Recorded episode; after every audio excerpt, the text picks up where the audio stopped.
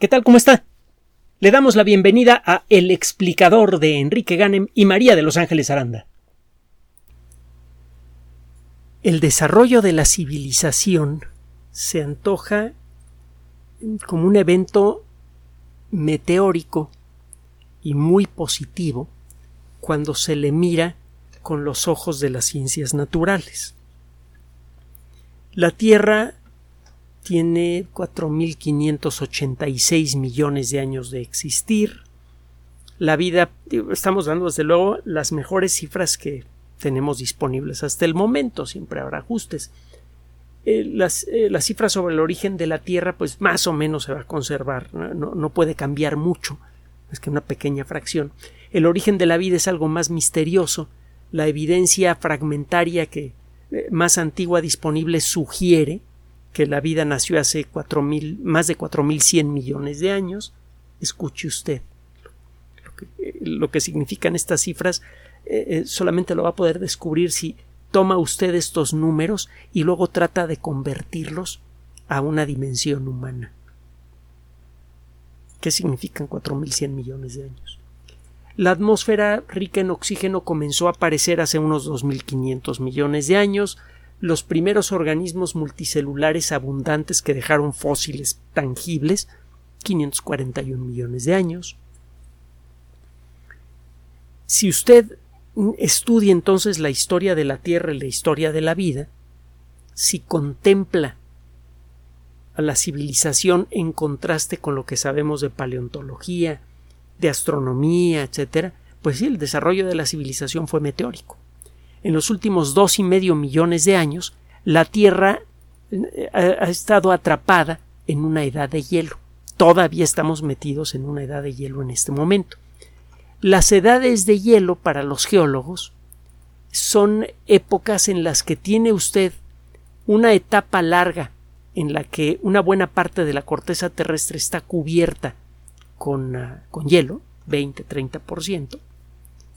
Luego se viene este, esta etapa puede durar 20, 30, 50 mil años, varía, varía de, un caso al siguiente, y eh, después de, esta larga época de frío, se viene un derretimiento rápido de estas capas de hielo, en cuestión de cuando muchos centenares de años, hay unos que dicen que podría ocurrir este derretimiento en docenas de años, no hay evidencia suficiente para eh, decidirlo.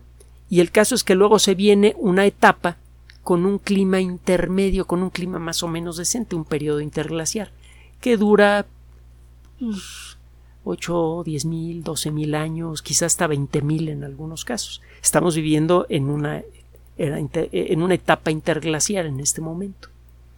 Bueno, es una era de hielo y la última era, a, lo largo de la dilatadísima, increíblemente larga historia de la Tierra han ocurrido muchas eras de hielo. Estamos viviendo en, la última conocida. Y le digo que ya tiene como dos y medio millones de años. Han transcurrido pues un par de casi exactamente un par de docenas de, de glaciaciones desde entonces, y cada una de ellas larguísima. Nuestra especie existe desde hace unos 300.000 años, así que le han tocado dos o tres glaciaciones fuertes. Y el, el, caso es que al final de la última glaciación, poco tiempo después del final de la última glaciación, la última glaciación terminó hace como 12.800 años, y unos 2.000 añitos después, una vez que se estabilizó el clima, porque parece que pasó por varias etapas de inestabilidad que no acabamos de entender bien, quizá en parte eh, consecuencia de impactos extraterrestres, hay evidencia de esto. El, clima se estabilizó y hace unos 10.000 años apareció la civilización. De golpe y porrazo desde la perspectiva de la geología, esto sucedió casi casi de la noche a la mañana. Y nos gusta creer que fue un evento mm, civilizado. Nos gusta creer que nos pusimos de acuerdo eh, eh, cooperar unos con otros para crear las circunstancias para que todo mundo tuviera comida, para que todo mundo tuviera protección y para que algunas personas pudieran dedicarse a algo que no fuera la obtención de comida. Eso sirvió para que poco a poco inventáramos la medicina, la, eh, la meteorología, la biología, la arquitectura, la todas las ingenierías. Es decir, cuando la sociedad humana por fin tuvo tiempo libre, pudo dedicarse a hacer algo más que sobrevivir y se fue para arriba. La realidad es que cuando usted trata de simular de la mejor manera posible el origen de la civilización partiendo de, de las ideas clásicas que tenemos sobre el asunto, eh, y como que las cosas no funcionan muy bien. Si usted trata de entender el origen de la civilización a partir de, de lo que viene en los libros de texto, que dicen que la civilización apareció como consecuencia de la aparición de la agricultura, y que eso fue lo que le dio tiempo a, muchos miembros de la sociedad humana a dedicarse a hacer otras cosas, eh, hay varios absurdos que son claros para las personas que se dedican a la sociología, a las ciencias políticas, a las disciplinas que estudian el funcionamiento de la sociedad humana. Tiene tiempo que muchos eh, investigadores, arqueólogos, sociólogos,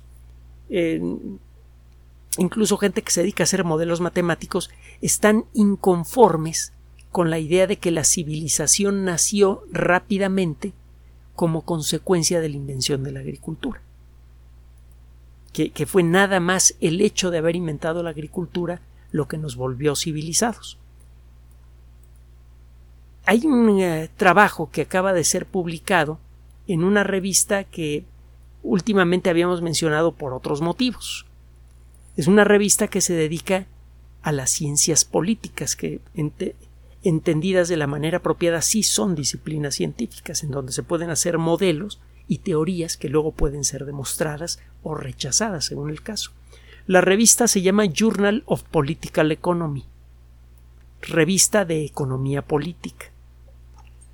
El trabajo deliciosamente agridulce, fue realizado por investigadores de la Universidad de Warwick, eh, la Universidad Hebrea de Jerusalén, la Universidad Reichmann, la Universidad Pompeu Fabra y la Escuela de Economía de Barcelona.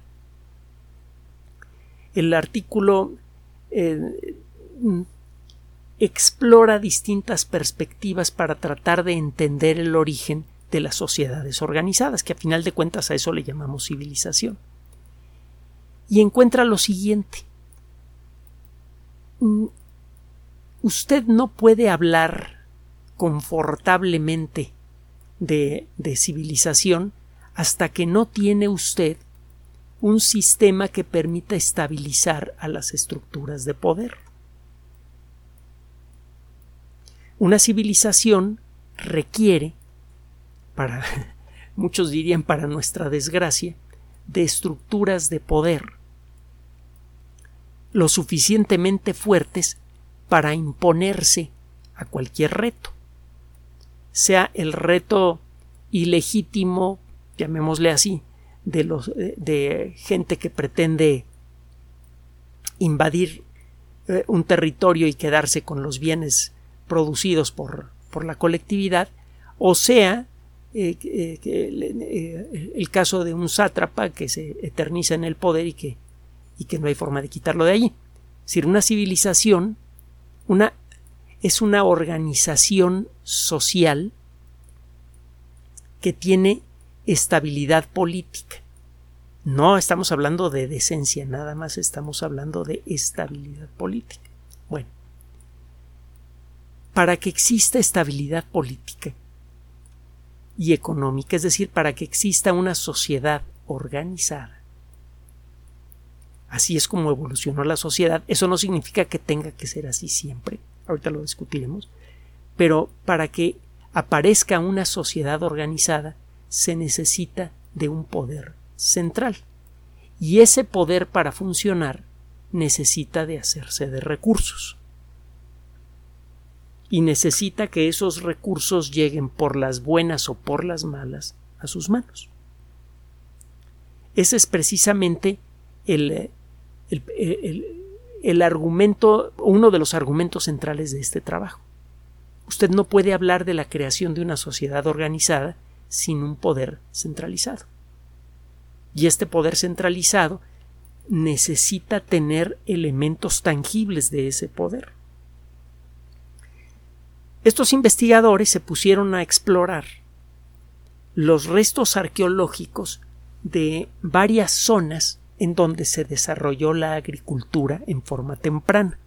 Hay muchos sitios en el mundo en donde, en forma casi simultánea en términos toscos, eh, eh, apareció la agricultura. Por ejemplo, en México encuentra usted una zona en donde se comenzó a cultivar el, ah, el maíz hace entre 8 y 9 mil años en el pasado.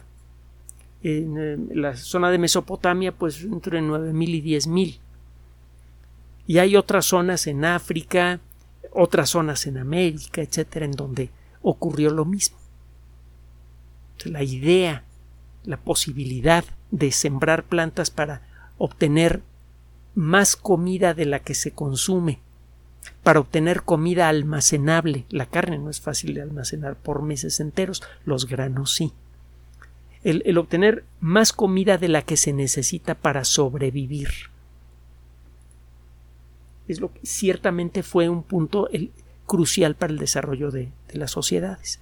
Pero el solo hecho de poder cultivar maíz no generó o, o, o trigo o lo que usted quiera no generó civilización. La, civilización nace con el desarrollo de sociedades organizadas. Y de, nuevo, desgraciadamente, como lo hemos entendido los seres humanos a lo largo de nuestra historia, esa organización requiere de un poder central que se le pueda imponer a cualquiera de sus integrantes. Entonces, estos investigadores se ponen a hacer el estudio de estos centros de, estos centros de agricultura y no en todos ellos se desarrollaron civilizaciones. Las primeras civilizaciones se desarrollaron en sitios en donde esto fue lo que encontraron los investigadores el tipo de cultivo siempre era el mismo los cereales los cereales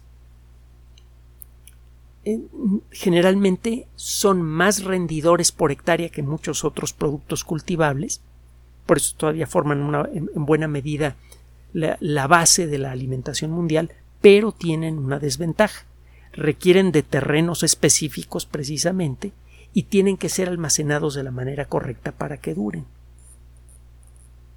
Otro tipo de productos del campo se tienen que quedar en el campo hasta que los va usted a recoger para comérselos. No puede usted almacenar manzanas. Viene la temporada de manzanas y puede comer manzanas por mucho tiempo, pero solamente desprende de los árboles las manzanas que se va a comer. Una manzana una vez desprendida del árbol dura poco tiempo. Y lo me pasa con un jitomate, por ejemplo. Entonces los cereales son duraderos son ideales para establecer una base agrícola. Si usted está apenas empezando a hacer agricultura, le conviene apostar por los cereales, porque con el mismo esfuerzo que le dedica usted a otros, otros productos del campo, los cereales le van a producir una comida que se puede almacenar para las malas temporadas del año.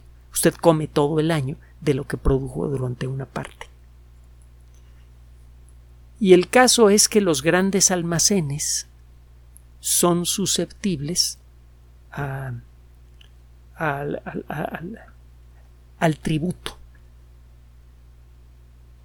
El poder tangible en una sociedad es el fruto del trabajo. Eso ha sucedido desde que existen las sociedades organizadas en este planeta, o cuando menos las que conocemos el fruto del trabajo colectivo tiene que manifestarse de una manera tangible que pueda ser controlada por el Estado, sea a través de tributación, sea a través de apropiación. lo que ahora llamamos expropiar. Entonces, a lo largo de la historia, para que una sociedad pueda funcionar requiere de un poder y ese poder necesita una manifestación tangible de ese poder, necesita poder controlar algún recurso que la sociedad considera valioso. En las primeras sociedades ese recurso casi con seguridad era la comida. Y lo que encontraron nuestros investigadores es que efectivamente las primeras sociedades organizadas son aquellas en donde existían productos del campo que no se podían fácilmente dispersar por la población sin control. En aquellas sociedades en donde el campo daba para comer para todos con relativa facilidad, nunca se generaron sociedades organizadas, es lo que encuentran ellos. En aquellas sociedades en donde lo único que se producía por el motivo que fuera eran cereales que se podían almacenar por largo plazo, bueno, pues si usted logra controlar las cosechas de cereales, crea una organización social que controla el producto del trabajo de todos los agricultores, entonces de usted depende que la gente coma en la época en la que no se puede sembrar. Obtiene usted un poder tangible sobre el resto de la colectividad y entonces queda usted hasta arriba de una jerarquía social. Aparecen las jerarquías sociales, aparece la estructura social y aparece lo que ahora llamamos civilización. Esta perspectiva entonces no es tan tan bonita, tan de color de rosa como la idea que teníamos sobre el origen de las sociedades. El origen de las sociedades, de acuerdo con esta perspectiva más profunda, más detallada, tiene que ver también con el origen de las estructuras organizadas, del poder organizado. Y si algo demuestra la historia es que a lo largo de los últimos diez mil años, la principal causa de malestar en la colectividad mundial no han sido las grandes epidemias que por mucho tiempo mataron a millones de personas, nada de eso, sino ha sido la concentración de poder y la necesidad del poder, de la gente que está en el poder de conservarlo. Tome usted el libro de Maquiavelo, en donde de manera clara Maquiavelo describe la naturaleza del poder y le dice a quien pretende tenerlo y conservarlo qué debe hacer para, para esto, precisamente, cómo obtener y cómo conservar el poder. Y eso generalmente involucra, pues, pasar por encima de los demás, en pocas palabras. Bueno, el caso es que estos investigadores se basaron en, ah, en, en eh, cosas que sucedieron, por ejemplo, a lo largo de la historia humana, como por ejemplo en el finales del siglo XV, principios del siglo XVI, cambiaron en muchos puntos del mundo de manera sustancial los cultivos y eso cambió la estructura de las sociedades. Había varias sociedades en, en la América precolombina que eran relativamente poco estructuradas porque la gente no tenía por qué obedecer a un líder para poder comer porque la comida siempre la podía sembrar cada persona y comer del fruto de su propio trabajo. Cuando llegan los cereales de estilo europeo al continente americano y desplazan por su productividad a las, a las otras eh, cosechas, se viene el asunto que mencionamos. Eh, desaparecen otras cosechas que le permitían comer a las poblaciones eh, a lo largo de todo el año y son reemplazadas por cosechas muy productivas pero temporales, y el producto de esa cosecha puede ser controlado o incluso puede ser tomado por la fuerza por la gente que tiene poder. Eso les permite adquirir más poder, lo que les permite controlar de una manera más férrea y más completa es, es ese aspecto tangible del trabajo de muchas personas. Las sociedades entonces se forman cuando aparecen mecanismos que permiten crear productos de gran valor para la colectividad que sean susceptibles de ser sometidos a tributación o a expropiación.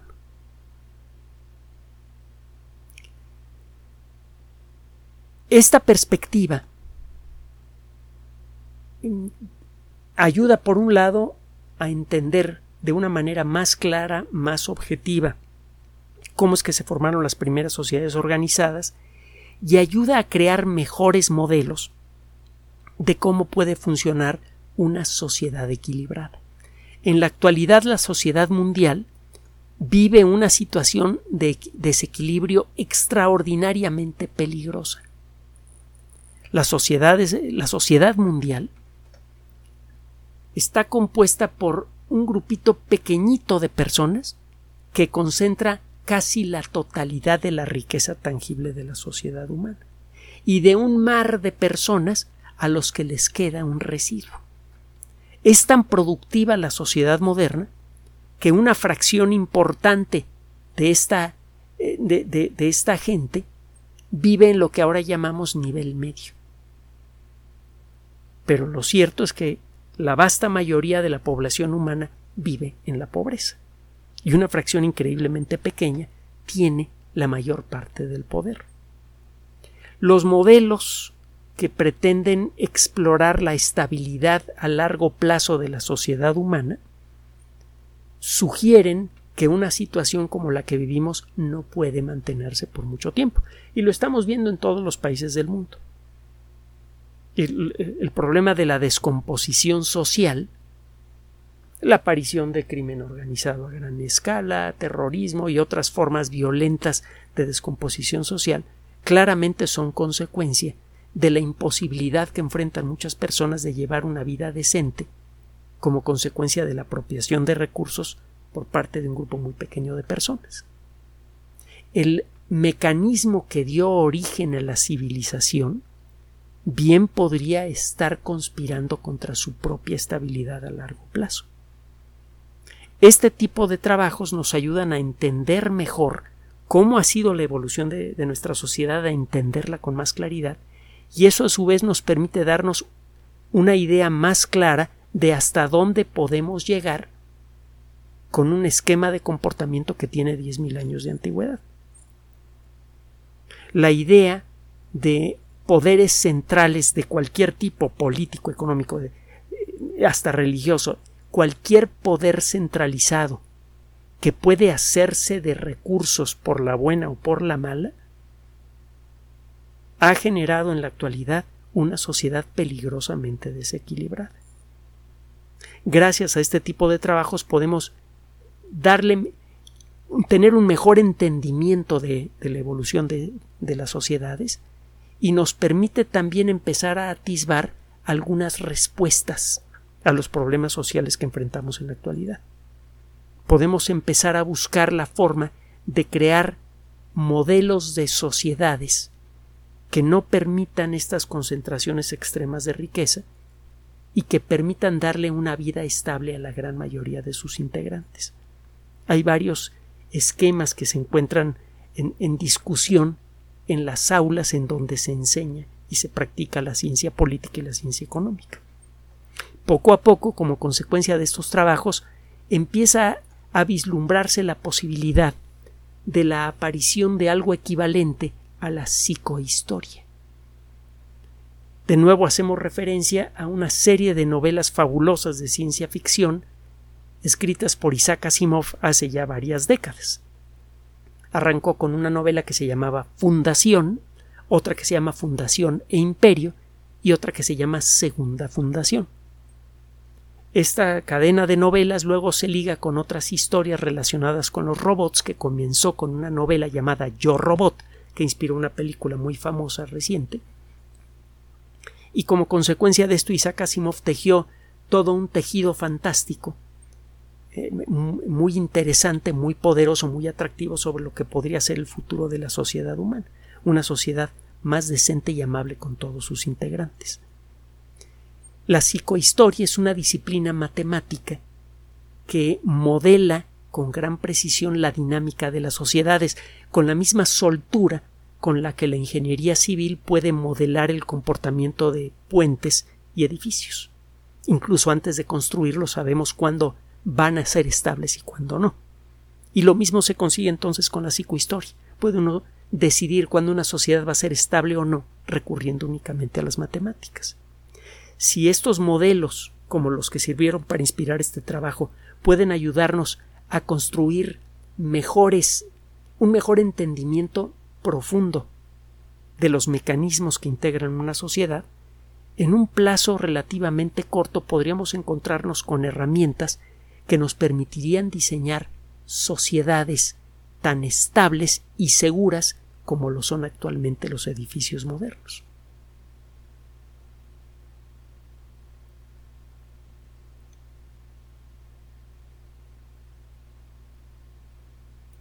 Gracias por su atención. Además de nuestro sitio electrónico www.alexplicador.net, por sugerencia suya tenemos abierto un espacio en Patreon, el explicador Enrique Ganem, y en PayPal, el explicador patrocinio por los que gracias a su apoyo sostenemos este espacio. Puede usted descargar gratuitamente estos audios en formato MP3 en Spotify y en iTunes como El Explicador sitio oficial y en SoundCloud como El Explicador y con formato de video en YouTube en El Explicador sitio oficial. Recuerde nuestras redes sociales de siempre, Twitter Enrique-Ganem y en Facebook Enrique Ganem sitio oficial, El Explicador y los grupos que usted ya conoce. Finalmente, El Explicador siempre somos María de Los Ángeles Aranda y Enrique Ganem. Gracias.